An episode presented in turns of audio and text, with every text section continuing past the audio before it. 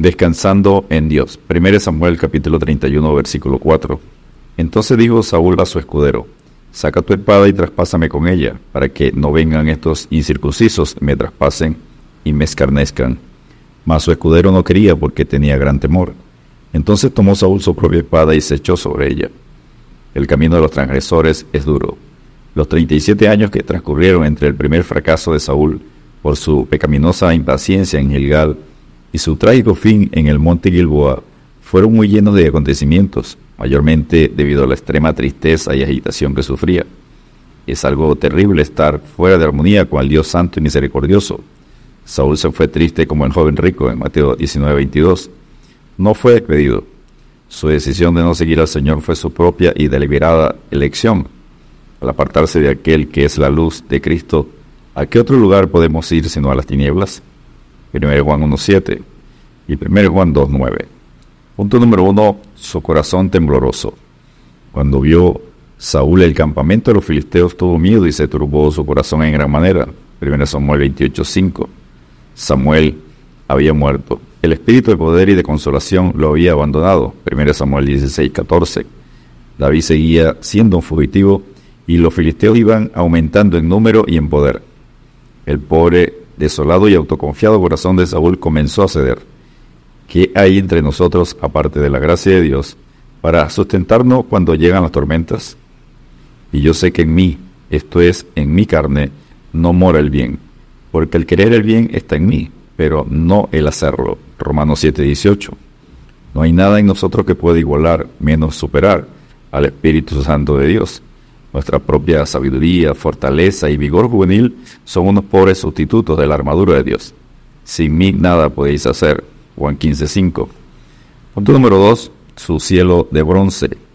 Y consultó Saúl a Jehová, pero Jehová no le respondió. 1 Samuel 28:6.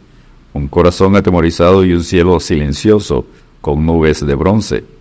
Qué situación para un hombre que había sido en el pasado partícipe del Espíritu Santo y compañero de los profetas. Hay ocasiones y circunstancias en que Dios cerrará totalmente sus oídos a nuestros ruegos. Entonces me llamarán y no responderé. Me buscarán de mañana y no me hallarán. Proverbios 1.28. Si acariciamos la iniquidad en nuestro corazón, el Señor no oirá. Isaías 1, versículos 15 al 18. El pecado no confesado impedirá nuestra comunión con Dios. 1 Juan 1.10. Cuidémonos de que no haya en nosotros un corazón malo de incredulidad para apartarnos del Dios vivo. Hebreos 3:12. Punto número 3. Su clamor desesperado. Saúl, al encontrar cerrada la puerta del cielo, se vuelve en su desesperación al terrible pero inútil recurso que él había eliminado, la hechicería. 1 Samuel 28:3. Nadie puede bendecir al que Dios ha maldecido. A la mujer de Endor le dijo, hazme bendir a Samuel. 1 Samuel 28:11 palabras enfáticas en el original hebreo que revelan una enorme ansiedad y determinación.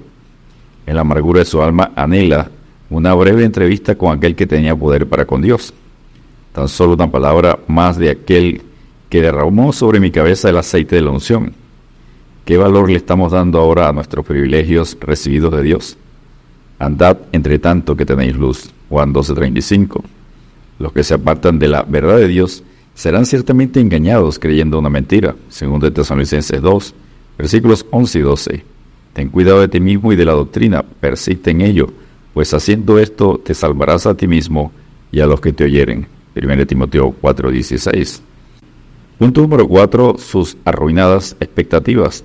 La reaparición de Samuel no le dio alivio alguno ni consolación al desolado rey. Solo sirvió para romper la última cuerda de esperanza. El mensaje de Samuel resultó ser solo la campanada de muertos para Saúl. Jehová entregará a Israel y a ti mismo en mano de los filisteos. 1 Samuel 28, 19. Era Samuel con el mensaje del omnisciente Dios. Acá, para condenación de Saúl, en Mateo 17, versículos 3 al 5, Moisés y Elías para bendecir y fortalecer a su hijo amado. El sol de la prosperidad de Saúl se eclipsó al desobedecer la palabra de Jehová. 1 Samuel 13, versículos 1 al 23 y 1 Samuel 14, versículos 1 al 52. Saúl gobernó 37 años en la carne, viviendo en la penumbra, y ahora llega la espesa oscuridad de la noche. Los frutos de la desobediencia La rebelión contra el mandamiento del Señor puede que no sea juzgado durante años y vivamos cómodamente apoyados en una experiencia del pasado, pero vivimos con el poder de la carne, deshonrando a Cristo y cuyo fruto es corrupción. Gálatas 6:8. Examíname, oh Dios, y conoce mi corazón. Pruébame y conoce mis pensamientos, y vese en mi camino de perversidad y guíame en el camino eterno. Salmo 139, versos 23 y 24. Y punto número 5, la advertencia de su trágico fin. Y arreció la batalla contra Saúl, y le alcanzaron los flecheros, y fue muy herido por ellos. Entonces tomó Saúl su propia espada y se echó sobre ella. 1 Samuel 31, versículos 3 y 4. La última batalla siempre será una derrota para el hombre que ha rechazado la palabra de Dios. Los arqueros visibles e invisibles lo herirán con seguridad. Se verá malherido y el fin será la derrota y la muerte. No vale ni disfrazarse como Acab en 1 Reyes 22, versículos 30 al 38. Oh Saúl, te has destruido a ti mismo. Saúl intentó salvar su vida tomándolo todo en sus propias manos y la perdió. Mateo 16, 25. Abandonar la fuente de agua viva es morir sediento junto a nuestras cisternas rotas. Jeremías 2.13. La vida junto a Cristo será una vida eterna y victoriosa. De lo contrario, viviremos en la corriente de este mundo, a la deriva, naufragando hacia la condenación eterna. Hebreos 2, versículos 1 al 3. Saúl siendo rey fue rechazado. Es como siervos que podemos ser reprobados. Descansemos en Dios y examinaos a vosotros mismos si estáis en la fe. Probaos a vosotros mismos ¿O no os conocéis a vosotros mismos que Jesucristo está en vosotros? A menos que estéis reprobados. 2 Corintios 13, versículo 5. Dios te bendiga